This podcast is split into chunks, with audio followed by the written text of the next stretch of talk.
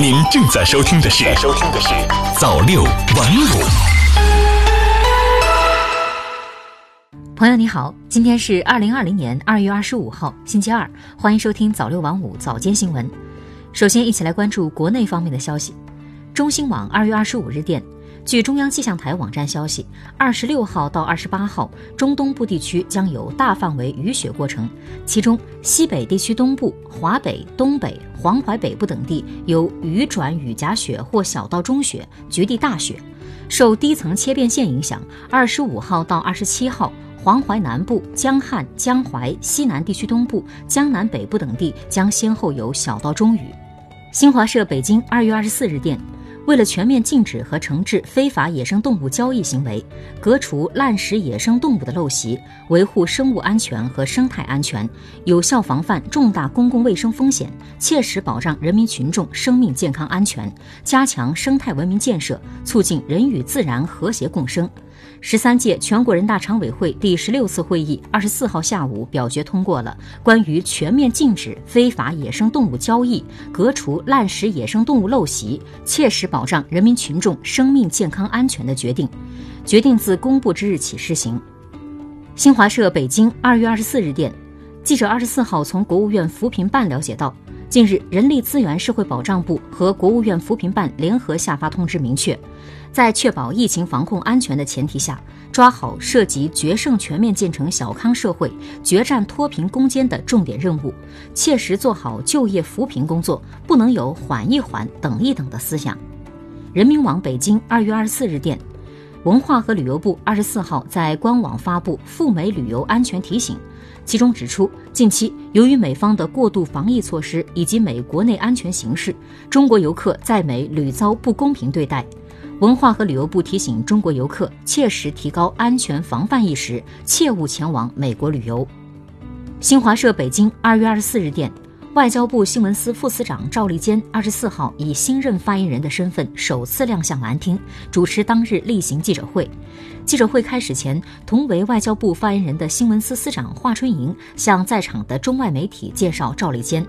他表示，赵立坚从事外交工作已经二十四年，曾在亚洲司驻美国大使馆和驻巴基斯坦大使馆工作过，有着丰富的外交经验和良好的沟通能力。人民网北京二月二十四日电，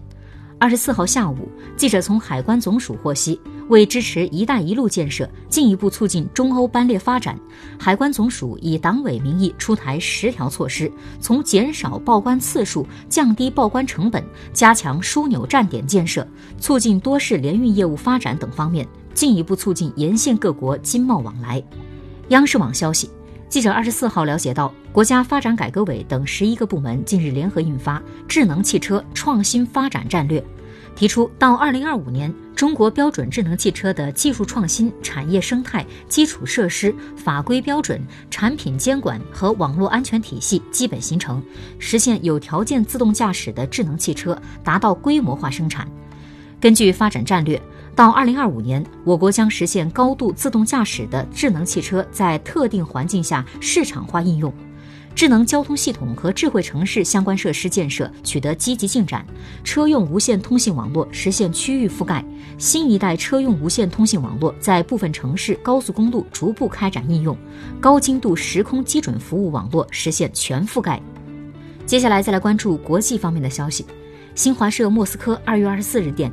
俄罗斯外交部长拉夫罗夫二十四号表示，美国对叙利亚恐怖组织征服战线的态度令俄罗斯感到担忧。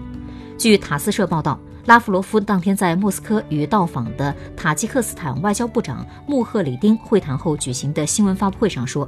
美国等西方国家对叙利亚恐怖组织征服战线的态度令俄罗斯感到担忧，俄方无法接受美方官员有关可能与叙利亚恐怖组织对话的言论。